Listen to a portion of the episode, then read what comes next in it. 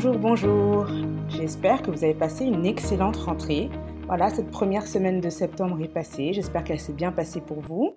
Et pour les personnes qui partent en décalé, qui partent en vacances en septembre, eh ben, je vous souhaite de bonnes vacances. Si vous avez attendu tout l'été pour euh, justement pouvoir partir en septembre, voilà, vous arrivez euh, sur la dernière ligne droite. Eh bien, profitez bien.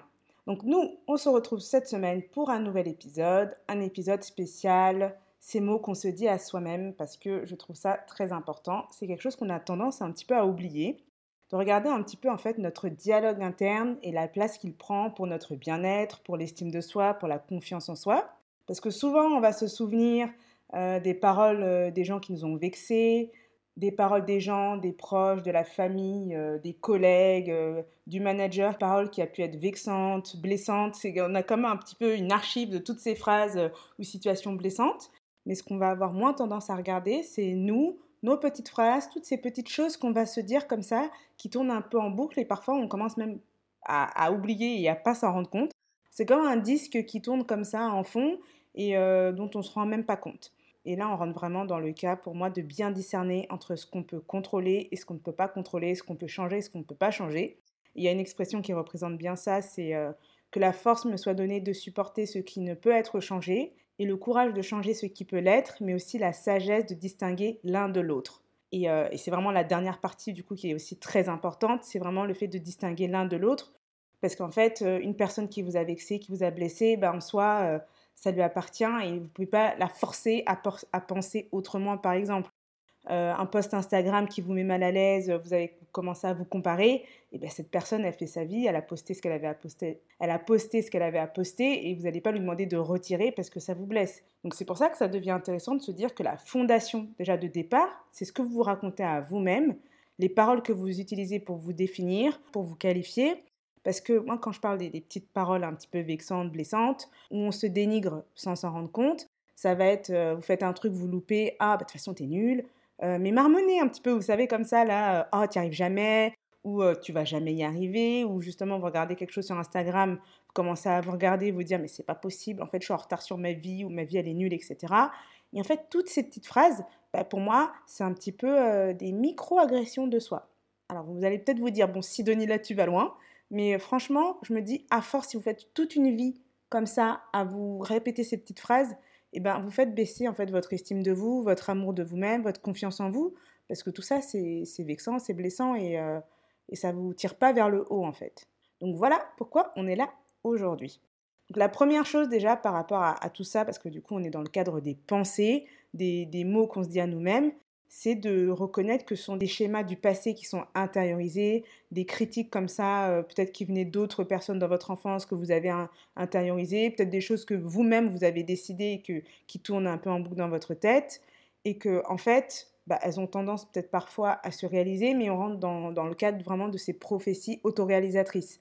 C'est parce que vous pensez ça de vous que ça se manifeste. Alors oui, il peut y avoir plein plein d'autres choses qui rentrent en ligne de compte, mais quand même, si vous avez tendance à vous dire vous êtes nul, vous allez quand même avoir plus de facilité à vous rendre compte de ce que vous avez loupé que de ce que vous avez bien fait, ce que vous avez réussi, parce que vous avez un petit filtre comme ça qui vous, qui vous tire toujours sur euh, bah, ce que vous, vous faites mal. Donc moi, j'appelle ça vraiment des pensées parasites, que, ce ne sont pas des pensées, euh, c'est pas la réalité, c'est pas la vérité. Là, on peut avoir ce petit côté, euh, moi je sais qu'il y a une phrase qui revient beaucoup en développement personnel, c'est ne croyez pas toutes vos pensées. Et c'est vrai, c'est-à-dire qu'on peut avoir comme ça un peu des choses qui nous traversent et que toutes nos pensées ne sont pas vraies et qu'on peut même décider en fait de ce qui est vrai ou pas. Et c'est la deuxième chose, c'est de se dire que ces pensées et cette définition de soi, eh ben, on peut l'influencer, on peut la changer et on peut la remplacer. Et du coup, se regarder avec plus d'amour, plus de bienveillance, et ça passe du coup vraiment aussi par ce vocabulaire, par les mots qu'on emploie pour, pour se qualifier, de, de, pouvoir en fait se parler comme on parlerait peut-être à un enfant, comme vous parleriez aussi euh, peut-être à une personne que vous aimez, tout simplement. Peut-être qu'il y a des choses assez dures que vous pouvez vous dire à vous-même.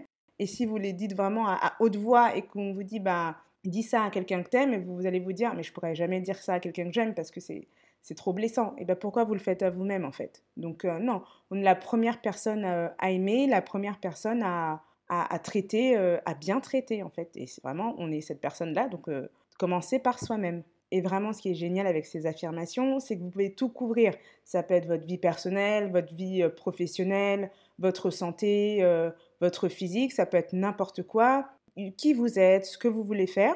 Et pour vous inspirer, j'ai recensé quelques petits exemples de, célébrités qui pratiquent les affirmations, et en tout cas qui en ont parlé publiquement, en tout cas qui en ont parlé en, interview. Il y a Maria Carré, par exemple, qui, euh, quand elle n'était pas connue, elle n'avait pas encore signé euh, avec une maison de disques, se répétait qu'elle voyait euh, son nom écrit sur un album, elle voyait écrit Maria Carré en, gros, elle imaginait aussi son album dans un magasin. Et ça, c'est des choses en fait qu'elle voyait, mais qu'elle se répétait aussi. Mohamed Ali, Mohamed Ali, c'est vraiment, lui pour le coup, il est vraiment aussi connu pour ça. Il, il avait vraiment un langage assez euh, fort et puissant, à, sa mesure, on va dire. Et euh, il avait tendance à dire euh, Je suis le meilleur, je suis le plus fort, je suis plus fort que la pierre. Et donc, ça, c'était pour intimider ses adversaires. Mais il dit aussi qu'il se répétait qu'il était le meilleur avant d'être connu comme tel, parce qu'il avait besoin de s'en convaincre lui déjà d'abord, avant que les autres puissent le croire. Il a aussi une belle phrase par rapport à la persévérance, parce qu'il dit J'ai détesté chaque minute d'entraînement, mais je me disais n'abandonne pas, souffre maintenant et vis le reste de ta vie comme un champion. Donc ça aussi, c'est une phrase qui se répétait euh, pendant ses entraînements. Lady Gaga aussi. Lady Gaga utilisait énormément les, affirmations. Euh, avant d'être connue, elle allait se répéter La musique, c'est ma vie. La gloire est à l'intérieur de moi. Je vais faire un album numéro un avec des hits numéro un. Et ça, elle en parle dans une interview. Et elle appuie vraiment sur le fait que, bien sûr, à l'époque où elle se disait ça, c'était pas du tout la vérité. Elle dit que c'était un mensonge. Mais le but, c'était de le répéter au maximum jusqu'à ce que ce soit la réalité. Et au bout d'un moment, ça a été la réalité. La chanteuse Alicia Keys aussi va se rappeler de penser vraiment d'un point de vue de la richesse, de la richesse de l'esprit, la richesse de la famille, la richesse euh, de l'amour, de la résilience, de, des possibilités, après, elle utilise aussi des affirmations à la première personne. Donc, je suis méritante, je suis puissante, je suis infinie, je suis riche, je suis pleine d'amour, pleine de pouvoir, pleine de créativité, etc.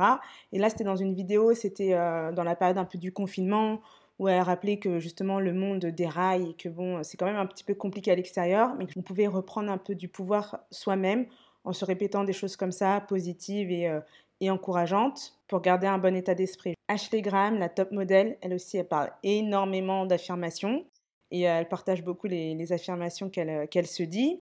Donc elle, elle va se dire devant le miroir, tu es audacieuse, tu es brillante, tu es magnifique.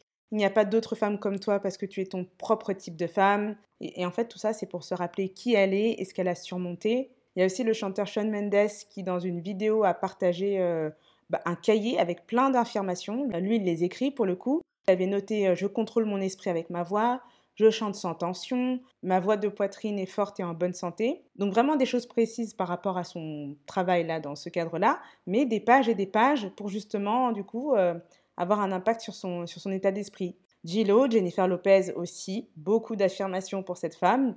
Euh, elle dit qu'elle se dit de temps en temps Tu fais du bon travail bébé. Donc là c'est vraiment traduit en français, ça sonne un peu moins bien, mais bon, vous l'imaginez dit en anglais parce qu'elle dit qu'elle est bien obligée de se dire des choses comme ça, parce qu'il y a l'autre grosse voix qui lui dit non, t'en fais pas assez, c'est pas suffisant ce que tu fais. Donc elle, elle reprend le pouvoir en se disant non, tu fais du bon boulot bébé. Et justement, il y a vraiment cette notion aussi de ne pas avoir besoin d'attendre que quelqu'un d'autre la valide, qu'elle peut se valider elle-même, qu'elle peut se dire qu'elle est suffisante. Donc elle se dit aussi, je suis ouverte et réceptive à tous les bienfaits et à l'abondance que l'univers peut offrir, je suis en parfaite santé, je m'aime, etc., etc. Donc vous voyez un peu la logique. Donc les affirmations, en fait, c'est vraiment ce que vous voulez. En tout cas, c'est une phrase positive que vous vous répétez. L'objectif, c'est vraiment d'enrichir votre langage interne avec ces jolis mots, ces mots qui font du bien, qui donnent du beau au cœur, qui font du bien à la santé, parce que ça, c'est vraiment de la santé mentale. Donc c'est vraiment important, parce qu'avoir ces petites phrases comme ça, euh, vraiment, moi, je vous dis, euh, pour moi, c'est vraiment des, micro-agressions de soi. C'est des choses qu'il faut, qu'il faut arrêter et remplacer par des choses qui font du bien, qui nous encouragent et qui nous tirent vers le haut. Donc vraiment, vous mettez le jeu et ce que vous voulez derrière. Donc je suis à la hauteur, je suis en bonne santé, je me sens capable de réaliser mes projets, je me sens capable de dépasser les épreuves de la vie. Enfin, tout ce que vous voulez, vous mettez le jeu. Donc vous pouvez l'écrire. Moi, j'aime beaucoup les écrire. Je, suis plutôt... Euh, pour le coup, j'aime bien l'effet du papier, vraiment de, l'écrire sur du, du, papier. Donc j'ai des carnets avec des pages et des pages et des pages d'affirmations. Par exemple, moi, je l'ai plus utilisé dans la sphère sentimentale. Vous pouvez aussi prendre 10 minutes le matin, 10 minutes le soir pour vous les dire à haute voix. Vous pouvez juste les penser. Vous pouvez vous regarder dans le miroir et vous dire je ceci cela ou tu ceci cela. Enfin, vous pouvez faire le format que vous voulez, il n'y a pas d'erreur là-dessus, mais c'est juste que ça vous fasse de l'effet, que ça vous fasse du bien. Euh, je sais que pendant la période du Covid aussi, avec des amis, et eh ben on, s'était fait un petit challenge de un mois ou deux mois, je ne sais plus. Mais en tout cas, on, s'écrivait un, petit message en se disant je suis suffisante. C'était l'affirmation qu'on avait choisie. Donc moi j'envoyais je suis suffisante. Mon ami m'envoyait aussi son je suis suffisante. Et comme ça, c'était quelque chose qu'on se répétait de manière hebdomadaire, qu'on était sûr de se dire, et ça a donné un peu une expérience collective. Donc si vous voulez, vous pouvez même en faire une expérience collective, vous n'êtes pas obligé de le faire seul. Mais vraiment, vraiment, le langage interne, ce qu'on se raconte, c'est très, très important. Après, il y a un auteur aussi que j'aime bien sur euh, l'estime de soi, la confiance en soi. Il s'appelle euh, Nathaniel Branden. C'est un psychothérapeute et écrivain américain qui a écrit sur l'estime de soi, la confiance en soi. Donc, euh, son livre, c'est Les six clés de la confiance en soi et en anglais, The Six Pillars of Self-Esteem. En anglais, c'est estime de soi. En français, c'est confiance en soi. C'est un peu des termes qui ont tendance un peu à se recouper, mais bon, là, en tout cas, estime de soi, confiance en soi, on va dire que c'est synonyme dans ce cadre.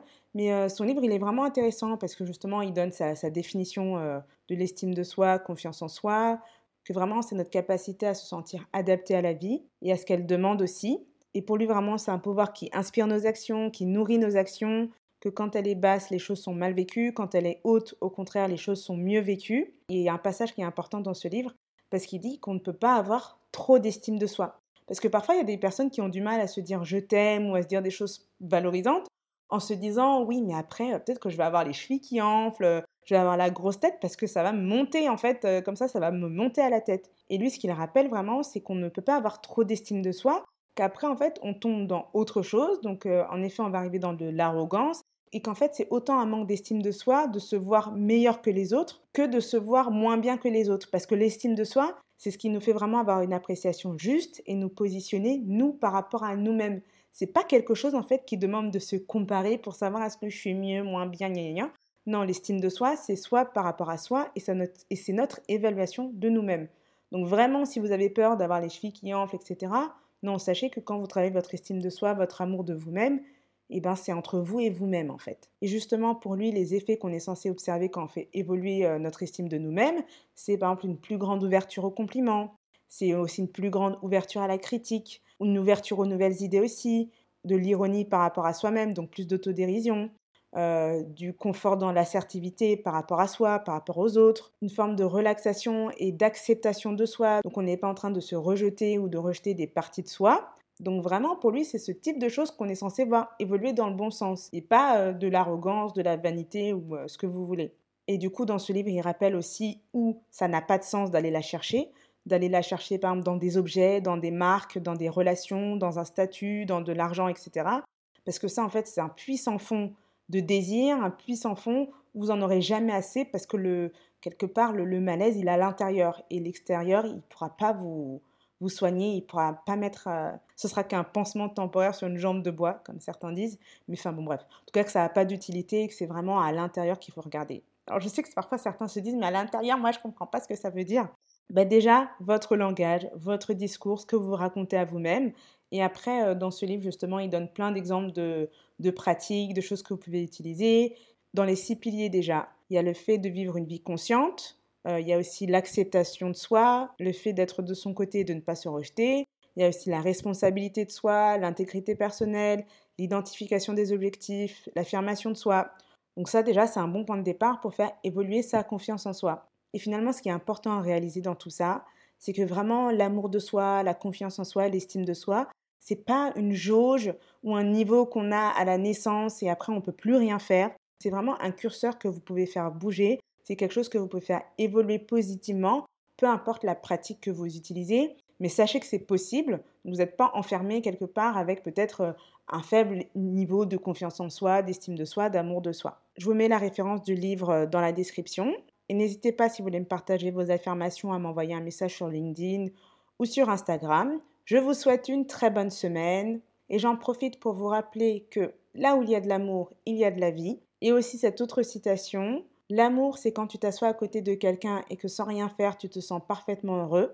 Ben moi, je vous souhaite de pouvoir vous asseoir tout seul avec vous-même et de vous sentir parfaitement heureux et heureuse. À bientôt!